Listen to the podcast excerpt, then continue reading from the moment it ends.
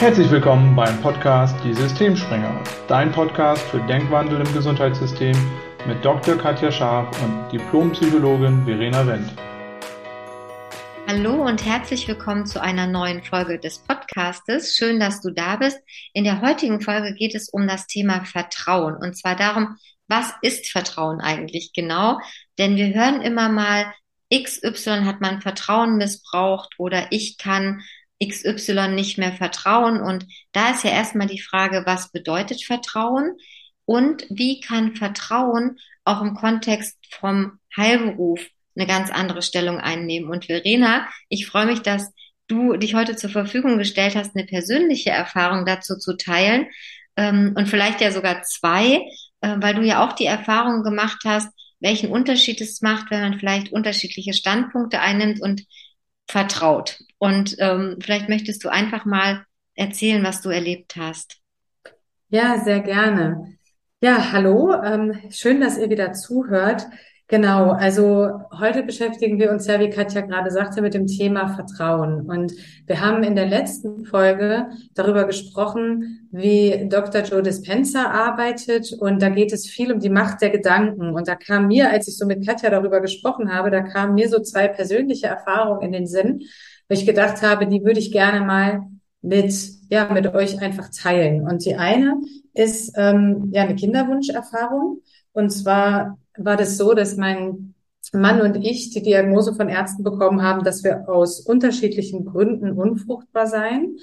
Und dementsprechend haben wir uns bei dem ersten Kind auch helfen lassen von Ärzten. Und als ich das erste Kind oder wir das erste Kind dann hatten, da habe ich so bei mir gemerkt, irgendwie wollte ich das nicht glauben. Also im Sinne von, ich habe, ich, mir war schon klar, so da gibt es jetzt diagnostisch irgendwie Hinweise für, aber ähm, auf der anderen Seite habe ich mir gedacht, na ja, aber die Spermienproduktion, das hängt ja auch viel mit Stress zusammen, das hängt viel mit äh, mentalen Faktoren zusammen. Außerdem kann sich das beim Mann permanent wieder ändern. Und bei der Frau äh, spielen ja Hormone und Stress erleben und Gedanken auch eine unheimliche Rolle beim Zyklus und auch Faktoren, die auf die Fruchtbarkeit wirken. Und ich weiß noch, ich habe dann einfach irgendwann gedacht, so weißt du was, du hast ja nichts zu verlieren.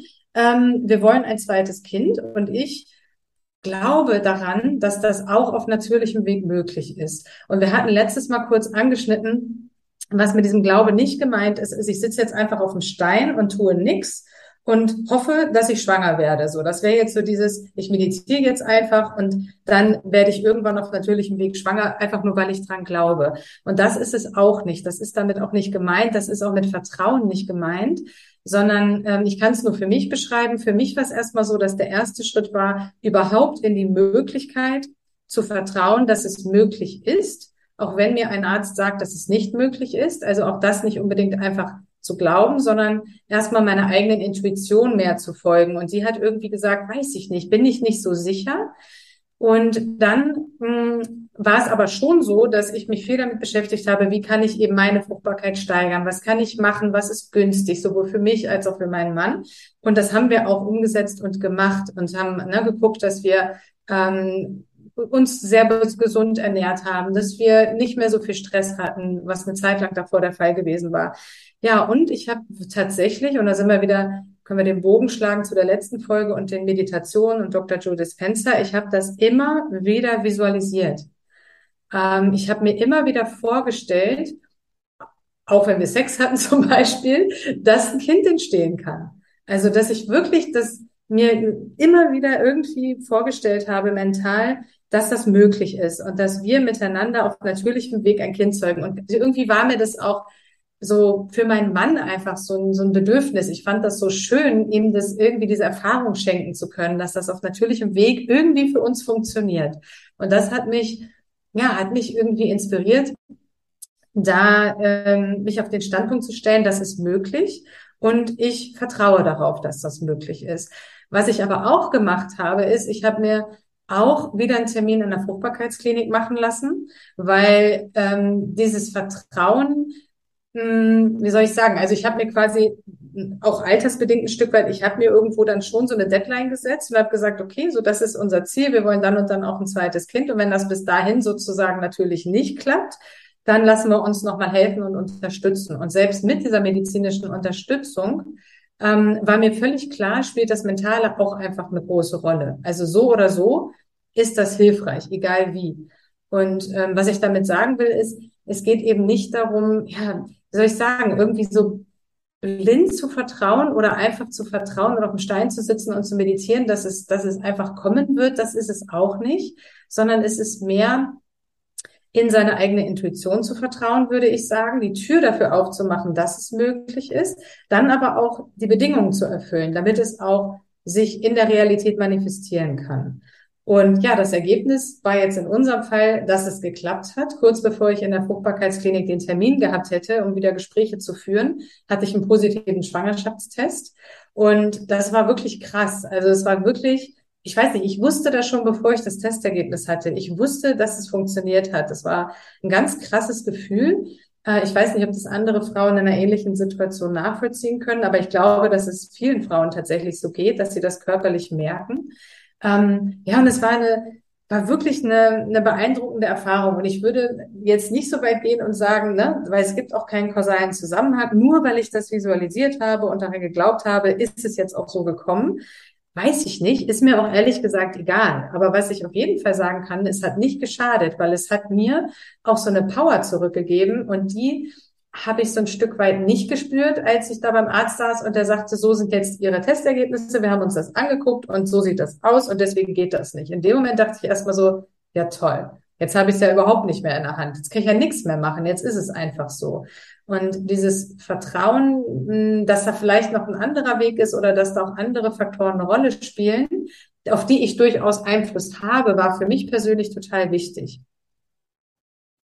Ja, danke, dass du das teilst, Verena. Da waren ganz viele Sachen dabei und ähm, ich glaube, das ist eine ganz wertvolle Erfahrung, die du gemacht hast, weil ich krieg ja als, als Kinderärztin ähm, oft auch eben die Geschichten als Endokrinologin. Ich beschäftige mich ja mit Hormonen und ich habe öfter auch gerade in der, in der Hormonsprechstunde dann Kinder, die vielleicht über eine künstliche Befruchtung oder eben dann doch natürlich zur Welt gekommen sind, obwohl vorher hieß, es kann kein Kind entstehen.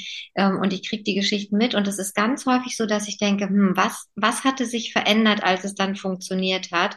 Und was du gesagt hast, eben gerade Stress, ne, wenn ich gerne ein Kind haben will, ähm, ich kann mir vorstellen, dass das auch Stress verursacht, wenn es nicht klappt. Das heißt, ich mache mir immer mehr Druck, wenn du sagst, ne, bestimmte Deadline und bis wann. Und ähm, mir fällt da gerade die, ähm, die Frau von meinem ehemaligen Doktorvater ein, da war das auch so. Da hieß es immer, sie kann keine Kinder bekommen. Sie hatte dann einen neuen Partner, das Umfeld war verändert. Es war irgendwie so, sie hat dann irgendwann gedacht, ich lasse jetzt los und ähm, mhm. gebe das so ein bisschen auf, ne, diesen Wunsch, das unbedingt haben zu wollen. Und dann ist sie auf natürlichem Weg schwanger geworden. Das heißt, zum einen finde ich das eine ganz inspirierende Folge für alle Frauen da draußen, die vielleicht gerade mit dem Thema sich beschäftigen, einfach zu sagen, ja, und ähm, es lohnt sich dran zu bleiben dann fand ich, hast du was Spannendes gesagt, es reicht eben nicht, das nur zu denken und zu fühlen, sondern dann eben auch ins Handeln zu kommen, ne? zu sagen, okay, wenn es auf natürlichem Weg gehen soll, was kann ich denn tun? Wie kann ich Stress reduzieren? Wie kann ich vielleicht mit der Ernährung noch gegensteuern? Weil da gibt es sicherlich Punkte, die man noch von außen beeinflussen kann.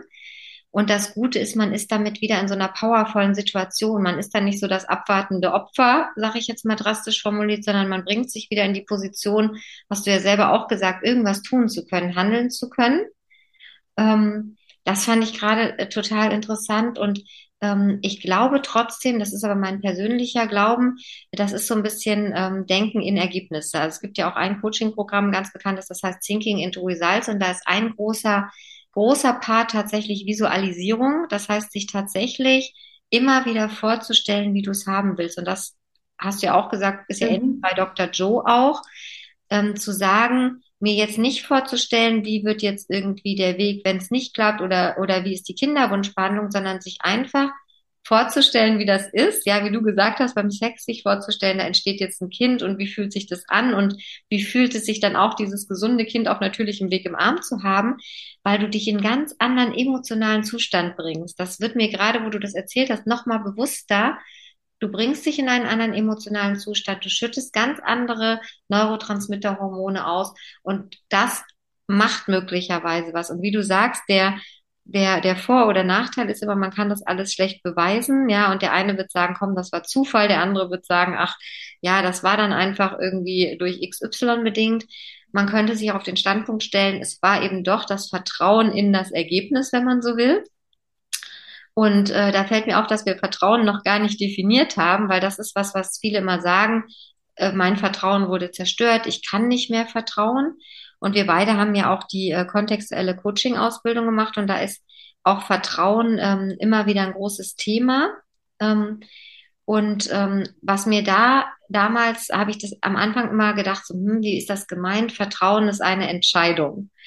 Mhm. Dann habe ich am Anfang gedacht, na ja, aber wenn jetzt irgendwas passiert, was ich doof finde, was ist das denn dann für eine Entscheidung, wenn ich doch was erlebt habe und da bin ich enttäuscht worden und dann zu sagen, ja, das stimmt. Also vielleicht ist es mal so gewesen, ähm, jetzt gerade wenn wir im medizinischen Bereich bleiben, ich bin zum Arzt gegangen und habe dem vertraut und der Arzt hat mir eine Diagnose genannt und die hat dann nicht gestimmt.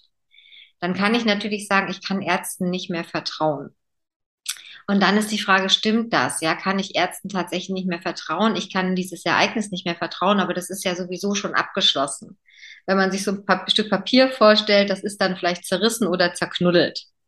So, jetzt, ähm, wenn wir beim Blatt Papier bleiben, jetzt will ich irgendwie eine wichtige Notiz machen, nehme ich dann das zerknüttelte Papier und bügel das oder klebe das irgendwie zusammen? Nein, mache ich nicht. Ich nehme einfach ein neues. Und das fand ich ein ganz schönes Beispiel, weil so kann ich das mit Vertrauen auch machen. Ich kann mich bei jeder Situation wieder hinstellen und sagen, ich vertraue wieder. Ich entscheide mich jetzt ganz bewusst, dem neuen Arzt, der neuen Situation, was auch immer das ist, ganz bewusst wieder zu vertrauen. Und auch, und auch, das ist ja wieder so ein Ausdruck von Power. Dann bin ich auch irgendwie nicht abhängig vom, von den anderen, sondern dann erschaffe ich das. Ja, und was ich gerade, ähm, um nochmal ganz kurz abschließend beim Kinderwunschthema zu bleiben, was ich bei dem Thema speziell sehr herausfordernd fand, ist, ähm, du kannst das nicht herbei kontrollieren. Also du kannst noch so viel dafür tun. Du kannst gucken, dass du alles machst, was deine Fruchtbarkeit steigert, die Fruchtbarkeit deines Mannes steigert. Du kannst Sex haben und trotzdem kann es nicht funktionieren. Also es gibt da immer diesen einen Faktor, der ungewiss bleibt, weil ob ein Kind zu dir kommt oder nicht, liegt nicht komplett in deiner Macht oder in deiner Hand. Und ähm, da gibt es so viele Faktoren, die dabei eine Rolle spielen. Und ich glaube auch, ähm, manche, die einfach die wir nicht verstehen werden, weil das ist jetzt so ein bisschen eine spirituelle Ebene, aber ich glaube, dass wir alle irgendwie auf der Erde sind, um bestimmte Erfahrungen zu machen. Und manchmal wissen wir, verstehen wir nicht, warum wir zum Beispiel die Erfahrung Kind bekommen nicht machen dürfen oder nicht machen werden in unserem Leben. Und ich, da ist wir nochmal bei Vertrauen, was für mich ein absoluter Knackpunkt war auf dieser Reise so zu unseren Kindern, war ähm, wieder ins Leben zu vertrauen, also ins Universum, wie man es auch immer nennen will. Das ist auch ein großes Geschenk, was ich durch die kontextuelle Coaching-Ausbildung für mich gewonnen habe, weil das da auch immer ein großes Thema war, wie du schon gesagt hast, Vertrauen. Und ähm, das ist wirklich sowas. Ich habe letztlich sehr damit gehadert, dass es nicht einfach funktioniert hat. Das geht wahrscheinlich den meisten Paaren so. Und dann verliert man irgendwie das Vertrauen erst in sich, so als Mensch, als Körper, in den Partner, in, in, ne, in sich als Paar, in die eigene Lebensvision. Alles wird irgendwie auf den Kopf gestellt. Und ähm, das ist unheimlich schwierig und herausfordernd, dann nicht irgendwie einfach was machen zu können, um dieses Ergebnis zu bekommen. Also man kann halt nicht einfach ne, A machen und kriegt das Kind B. So einfach ist es irgendwie nicht. Und was dann unterm Strich immer nur bleibt, ist irgendwo auch darauf zu vertrauen, dass egal wie es ausgeht, dass es gut ist. Und das war für mich der schwierigste Punkt, dahin zu kommen, dem Ergebnis zuzustimmen, egal wie es ist. Ich war ganz lange so, so ähm, fixiert darauf und auch so versteift darauf, dass wir unbedingt ein Kind bekommen müssen auf natürlichem Wege. Das hat unglaublich viel Stress und Druck gemacht. Da ist man halt beim Herbeikontrollieren. Ne? Und erst in dem Moment, und es war ein Prozess, der länger gedauert hat, bestimmt anderthalb, zwei Jahre, wo ich ähm, innerlich an einen Punkt kam und ich habe das richtig gemerkt, wo ich dem Ergebnis zugestimmt habe, egal wie es ist, wo ich irgendwann gesagt habe, okay, ich habe die Vision, wir haben ein Kind und das, ich, ich habe da auch dran geglaubt und gleichzeitig habe ich aber auch gesagt, okay, und sollte das für uns irgendwie nicht möglich sein, aus welchem Grund auch immer, werden wir ein glückliches Leben führen, wie auch immer. Also dann finden wir einen anderen Weg, ob es ein Pflegekind ist, ob es ein adoptiertes Kind ist, ob es eine Auslandsadoption ist, mir völlig egal, aber wir finden irgendwie unseren eigenen persönlichen Weg, eine Familie zu sein. Und erst das hat für mich irgendwie den Druck rausgenommen, weil dann war es nicht mehr so dieses, das muss, das muss, das muss. so. Und das ist auch noch so ein Punkt, der mir wichtig ist beim Thema Vertrauen. Im Endeffekt, ähm, ja, wie du schon gesagt hast, Vertrauen ist eine Entscheidung. Das trifft es, das bringt es auf den Punkt, weil ich habe damals die Entscheidung getroffen, dass ich darin da, da rein vertraue sozusagen, dass es gut ist, so wie es ist, oder dass das Leben für mich ist. Und das ist tatsächlich nichts anderes als eine Entscheidung. Ja, das ist, das ist total spannend, dass du das nochmal sagst, weil ich glaube, das ist wirklich, also vielleicht hören das ja auch jetzt Frauen, die gerade in der Situation sind mit Kinderwunsch. Ähm, dass du eben sagst, manche Dinge lassen sich nicht kontrollieren. Und in dem Moment, wo man es dann loslässt und die Kontrolle loslässt und eben vertraut, es wird gut, passieren plötzlich ganz andere Dinge oder es tun sich plötzlich andere Optionen auf. Und wie du auch gesagt hast, und es ist ja dann tatsächlich einfach wahnsinnig viel Stress. Und Stress ist gerade ja bei Kinderwunsch, wenn es dann nicht klappt, auch ja eher nicht förderlich.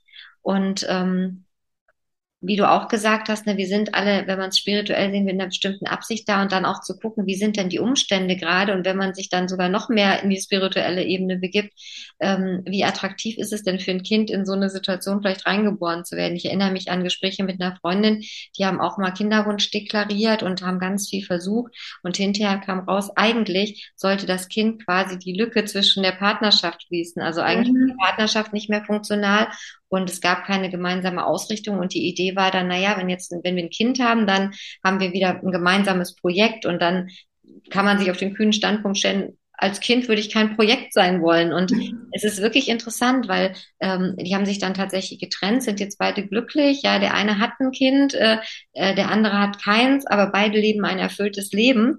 Und das sind natürlich so Standpunkte, die erstmal, ich sag mal, provokant klingen und erstmal, wo man jetzt sagen kann, also was ist das denn für ein Quatsch? Das ist aber tatsächlich was, was ich eben in der Coaching-Ausbildung gelernt habe, gerade weil es eben eine kontextuelle Coaching-Ausbildung äh, war, die eben genau diese Punkte beleuchtet, einfach mal hinzugucken, warum habe ich das Ergebnis vielleicht noch nicht? Und das sind dann, wie du sagst, ganz, ganz viele Faktoren.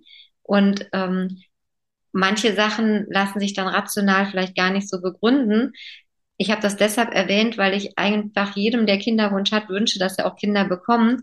Und dafür lohnt es sich halt manchmal vielleicht auch einen ungewöhnlichen Standpunkt einzunehmen und einfach auch mal bei sich zu gucken und vielleicht Dinge aufzudecken, wo man selber merkt, hm, da, da hängt noch was dran, ähm, um dann, so wie du sagst, irgendwann an den Punkt zu kommen, Kontrolle loslassen, zu sagen, es wird so oder so ein geiles, erfülltes Leben. Ich finde den Weg und es muss nicht unbedingt durch das Kind sein, und dann geht vielleicht eine ganz neue Tür auf. Also der Gedanke kam mir gerade, als du das nochmal so erzählt hast. Ja, absolut. Und es ist gleichzeitig auch wirklich ein gutes Beispiel dafür, ähm, wie unser System funktioniert an der Stelle und wie wenig diese Faktoren berücksichtigt werden. Also ich da weiß ich jetzt auch nicht, ob das in jeder Klinik so ist und ob das generell so gemacht wird, aber jetzt bei uns war es speziell so, es wurden halt Testergebnisse herangezogen. Also wirklich geguckt, ne, so wie wann ist der Eisprung und wie ist die Qualität der Eizellen und was man da alles irgendwie messen kann und sich anschauen kann, genauso bei den Spermienzellen. Und aufgrund der Testergebnisse kam dann eben die Diagnose, was überhaupt nicht wirklich null gefragt wurde, ist zum Beispiel die Frage, machen Sie sich denn Stress mit dem Thema Kinderwunsch?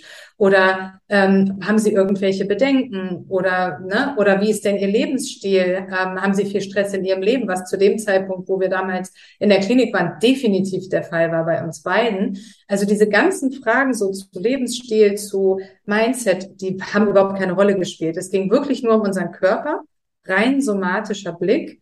Und ähm, ich glaube, das war das, wo ich so für mich damals dachte, das kann es doch nicht sein, das kann doch nicht alles sein. Also es ist doch nicht nur der Körper, man kann es doch nicht so getrennt betrachten.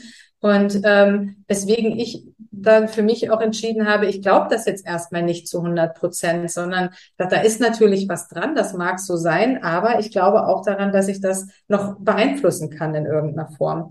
Und ich glaube, das ist ja genau der Grund, warum wir diesen Podcast machen, warum wir was im Gesundheitssystem verändern wollen, um diese zweite Ebene mit reinzunehmen. Und im Endeffekt kann man da Vertrauen auf alle möglichen Themen übertragen. Ne? Also wir hatten jetzt zum Beispiel ja auch das, das äh, Beispiel Tinnitus ganz kurz angerissen in der letzten Folge.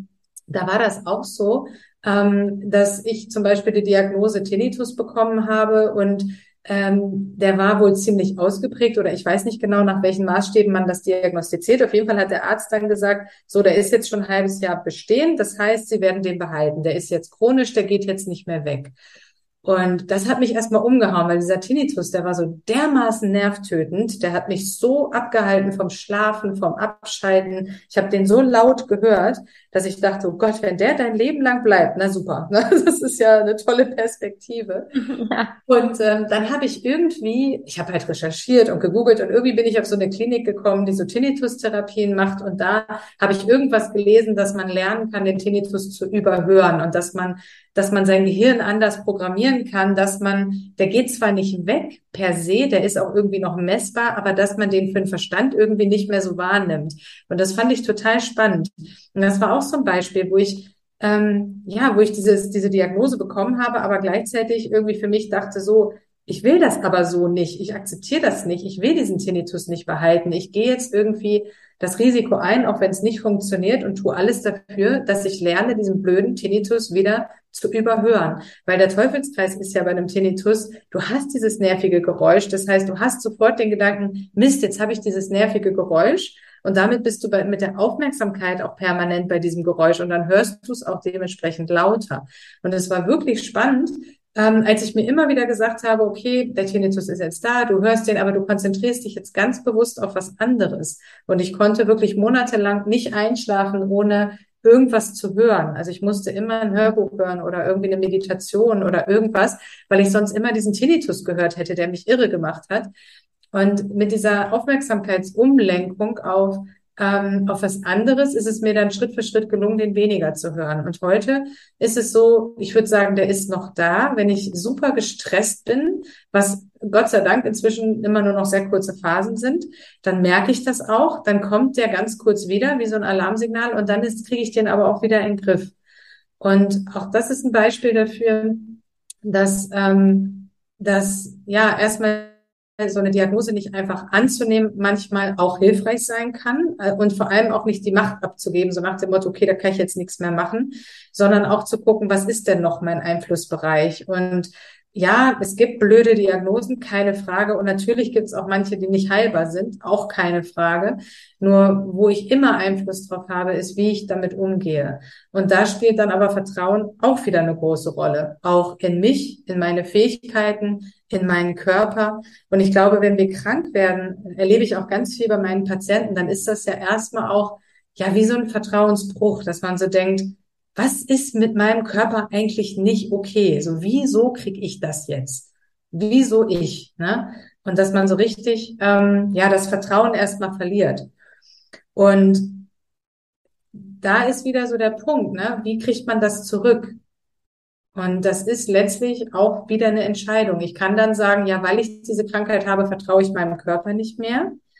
Und ich kann auch sagen, ja, ich habe jetzt diese Krankheit bekommen und ich gucke mir an, wie habe ich die bekommen, welche Faktoren haben dabei eine Rolle gespielt und welche kann ich vielleicht noch beeinflussen.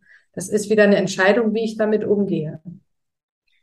Ja, und das ist spannend, weil wir, weil wir letztlich immer wieder so im Kern dabei landen, welchen, also wirklich Macht der Gedanken. Ja, absolut. Ähm, Macht des Vertrauens in sich selber, weil letztlich äh, wenn man ganz ehrlich ist, die einzige, das einzige Vertrauen, was wir ja immer haben, ist das in uns selber. Das in, in andere, wir haben nie wenig Einfluss darauf, wie andere sich verhalten. Ja, ich habe keinen Einfluss darauf, welche Erfahrung hat vielleicht der Arzt gemacht. Hat der Arzt vielleicht bei einer bestimmten Diagnose wirklich immer diesen Verlauf gesehen und für ihn ist in seinem Bewusstsein die Möglichkeit, dass man Tinnitus los wird, gar nicht vorhanden. Natürlich wird der eher seine Erfahrungen widerspiegeln. Das heißt, da habe ich ja gar keinen Einfluss drauf, worauf ich aber immer Einfluss habe. Das ist mir gerade, wo du das so beschrieben hast. Deshalb, ich finde das auch auch krass, wie du gesagt hast, ja, du hast das halt geschafft, ja, du, du bist dieses Geräusch jetzt nahezu los und es taucht nur bei Stress auf, was auch interessant ist. Mhm. Wenn, und, und wenn es dir dann wieder gelingt, den Stress zu beseitigen, das, das schließt den Kreis zu vielen unserer Podcast-Folgen, dann ist eben auch diese,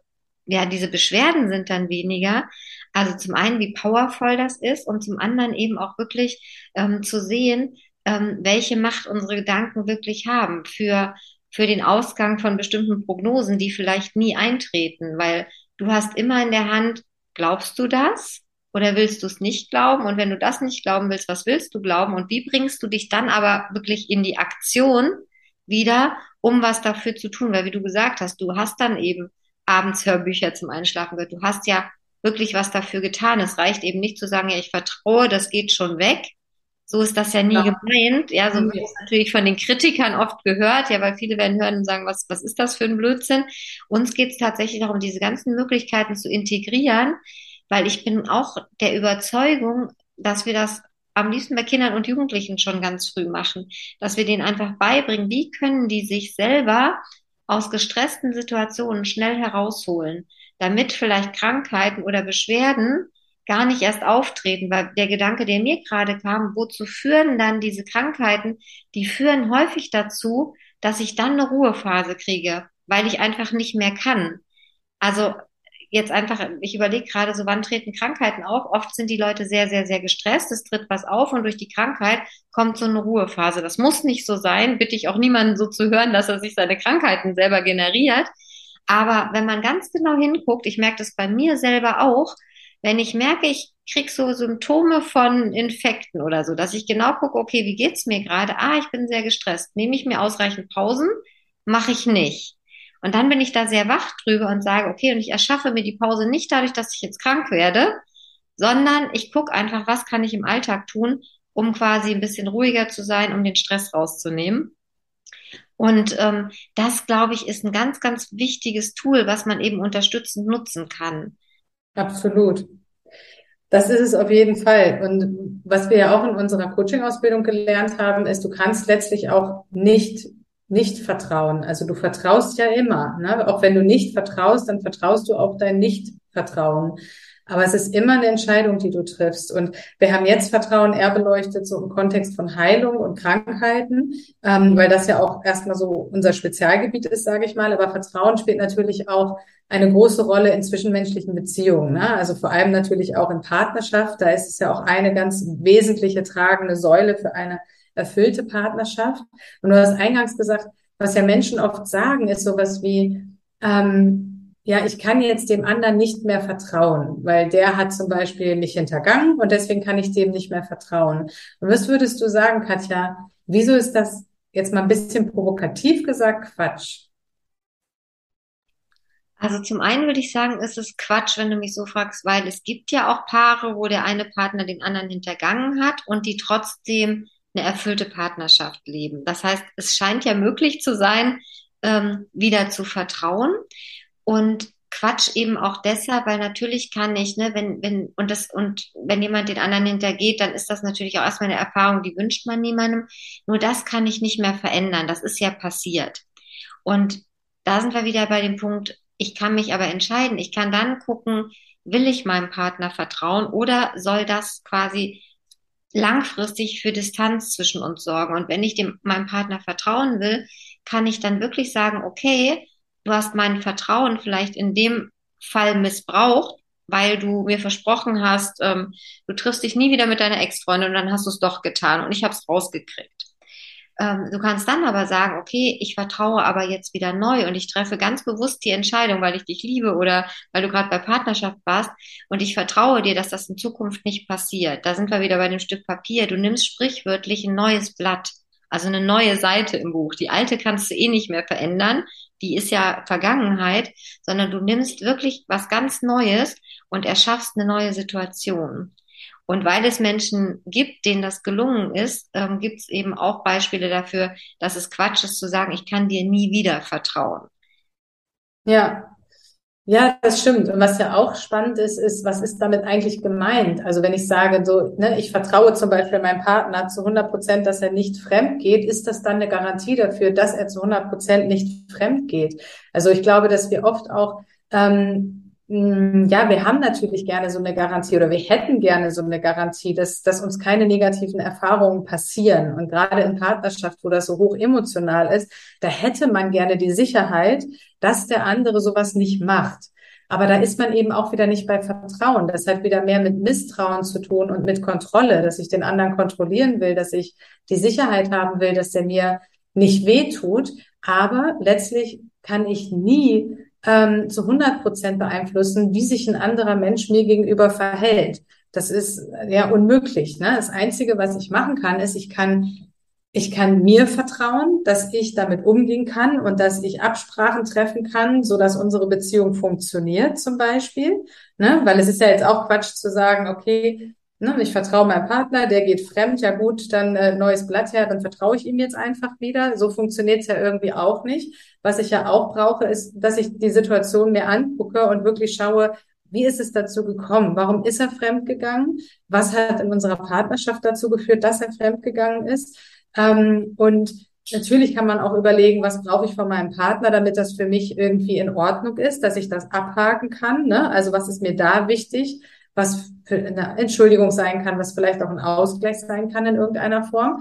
Und dann zu sagen, okay, guck mal, jetzt ähm, fangen wir nochmal neu an und stellen die Spielregeln nochmal neu auf. Wie wollen wir unsere Partnerschaft führen? Und ähm, dann ganz klare Absprachen miteinander zu treffen. Und dann kann ich nur mir wiederum vertrauen, dass ich mh, meinen Teil der Absprachen einhalte und wenn der andere seinen nicht einhält, dass ich dann einfach für mich eine Konsequenz ziehe. Das ist das, worauf ich vertrauen kann. Ähm, aber was wir oft versuchen, ist mit Vertrauen, und das ist schon so spannend an unserer Wortwahl, wenn man sagt, der andere hat mein Vertrauen missbraucht oder hat mich enttäuscht. Ne, wenn man sich das mal anguckt, im Endeffekt ist das ja unmöglich. Im Endeffekt ist es immer so, dass ich enttäuscht bin, weil meine Erwartungen nicht erfüllt wurden oder weil ähm, etwas passiert ist, was ich so nicht erwartet hätte. Ähm, und da ist man letztlich immer wieder bei sich und nicht so sehr bei dem anderen. Ja, das ist, äh, kam mir auch gerade. Das wäre dann sowas mit Vertrauen manipulieren, dass es so läuft, wie du es haben willst. Ja, genau. Und, ja. und so funktioniert es eben, eben dann nicht. Das ist, das ist mit Vertrauen ja auch nicht gemeint, weil letztlich, wenn, wenn das macht, dann ist es kein Vertrauen, sondern dann ist es, wie du sagst, Kontrolle. Und dann ist es wieder Misstrauen und dann vertraust du eher in dein Misstrauen und kannst dann hinterher wieder sagen, siehste, war ja klar. Also wenn du genau. dann, wenn du schon irgendwie so die, den Gedanken hast, ach, macht der ja eh wieder, aber ich vertraue ihm mal und du hast den Gedanken, dann ist es schon kein Vertrauen mehr. Und das ist, glaube ich, was, was, was oft eben, wie du gesagt hast, vom, von der Art und Weise, wie wir Sprache benutzen, ähm, schon nicht funktioniert, weil dann sprechen wir gar nicht über Vertrauen, sondern es ist eigentlich Misstrauen oder, oder Manipulation und Kontrolle. Ja. Und letztlich ist das auch was, was im medizinischen ja auch wieder übertragbar ist, weil auch da ist es ja oft so, ähm, ist es wirklich Vertrauen oder will ich mit dem Vertrauen dann doch eher irgendwas in eine Richtung steuern, wie ich es gern haben würde? Und dann wird es eben spannend und dafür ist, ähm, glaube ich, der Ansatz, den wir jetzt gewählt haben, einfach eine, eine, eine gute Möglichkeit und auch eine funktionale Möglichkeit, mal einfach dann genau hinzugucken, warum mache ich das eigentlich? Wozu führt das? Was ist das Ergebnis? Und wenn ich ein anderes Ergebnis haben will, ähm, was lohnt sich dann dafür zu ändern? Absolut. Ja, spannend. Jetzt haben wir Vertrauen in ganz unterschiedlichen Kontexten beleuchtet. Einmal für den Heilberuf, ähm, so mit meinen persönlichen Erfahrungen, einmal nochmal so ein bisschen allgemeiner. Gibt es noch was, was du abschließend noch ergänzen möchtest, Katja? Ähm, was mir eingefallen ist, also als wir über das Thema Kinderwunsch äh, gesprochen haben, ist mir aufgefallen, dass das, glaube ich, ein sehr, sehr, sehr wichtiges Thema äh, für viele Frauen und auch Männer, also für viele Partnerschaften ist. Und ich, bei mir kam nur der Gedanke, wenn äh, jemand dazu eine Frage hat oder eine persönliche Erfahrung, die auch gerne zu teilen und vielleicht wirklich nochmal eine Folge zu machen. Wie kann ich kontextuelle Philosophie, wie kann ich ähm, Denken in Ergebnisse und die Arbeit von Joe Dispenza kombinieren, gerade das Thema betreffend, weil da ist bei mir gerade irgendwie tatsächlich auch nochmal so der Wunsch hochbekommen, gerade in dem Bereich eine andere Möglichkeit zu schaffen. Ja, das ist interessant, dass du das sagst, weil das ist auch ähm, bei mir schon seit Jahren so im Hinterkopf, dass ich gedacht habe, das ist auch so ein Bereich, in dem ich gerne äh, auch als Coach mehr tätig werden würde, ne? weil das einfach ähm, das, also zum einen ist das immer noch ein Tabuthema, wo wahnsinnig wenig offen drüber gesprochen wird, was ein Grund ist, warum ich das auch so offen thematisiere, weil ich es immer wichtig finde, auch solche Tabuthemen aus dieser Tabuzone rauszuholen, weil es ist Quatsch, dass es da drin steckt. Ähm, und ja, und zum anderen eben auch, weil, weil das, was mh, hm, an Unterstützung medizinisch, äh, wie auch immer, gynäkologisch oder in Fruchtbarkeitszentren oder so, ähm, weitestgehend stattfindet, eben auf der körperlichen somatischen Ebene stattfindet. Und dieser andere Aspekt der Gedankenwelt oder des Mindsets oder wie man es auch immer nennen will, ähm, zumindest nach meiner Erfahrung relativ wenig äh, Einzug erhält. Und das ist aber auch ein Bereich, wo das einfach wo man das super nutzen kann. Ne? Also nochmal wichtig zu sagen, es ist nicht so einfach im Sinne von, ich glaube daran und dann kommt es auch so. Das wäre viel zu vereinfacht, aber es ist ein Faktor, auf den ich Einfluss habe. Und es macht auch was mit der Macht, die ich erlebe und wie ich mit der Situation umgehe, in der ich bin. Und es ist eine wirklich herausfordernde Situation, weil also habe ich so erlebt und ich kenne auch mittlerweile viele Frauen in ähnlichen Situationen. Es ist ein sehr emotionales Thema für viele Betroffene, auch für die Männer natürlich selbstverständlich. Ähm, aber ich glaube für für die Frauen, weil es eben der eigene Körper ist, der dann quasi gefühlt nicht funktioniert, so ne, ähm, ist das glaube ich ein sehr sensibles Thema und das fände ich auch eine super hm, ja, super Sache, wenn wir da nochmal was zu machen würden. Und ja, sehr, sehr gerne. Also wenn du zuhörst und du hast eigene Erfahrungen, dann melde dich gerne bei uns. Wir nehmen gerne noch eine Podcast-Folge dazu auf. Ja, also habe ich auch gerade gedacht, vielleicht haben wir gerade eine neue Tür nochmal aufgestoßen, weil das ist sicherlich was, wo man einfach so die Kompetenzen und die Expertisen, die wir beide haben, vereinen, ähm, auch wieder visionär, ne, das ist ja unsere, unsere große Vision, viel mehr kooperativ tätig zu sein und warum nicht äh, starten und das dann auch wirklich nach außen zu tragen, einfach diese Möglichkeit, den Aspekt mit reinzunehmen, gerade in so wichtige Themen wie, wie Kinderwunsch, das äh, fände ich eine super Vision. Absolut. Ja, danke dir, dass du das auch so siehst. Ja, und wenn du jetzt zugehört hast und findest das interessant und möchtest vielleicht mehr über unsere Arbeit erfahren, dann kannst du auch gerne noch auf unserer Homepage vorbeischauen, www.gesundimgesundheitssystem.de. Wir bedanken uns fürs Zuhören und wir freuen uns schon auf dich in der nächsten Folge. Vielen Dank fürs Zuhören. Bis bald.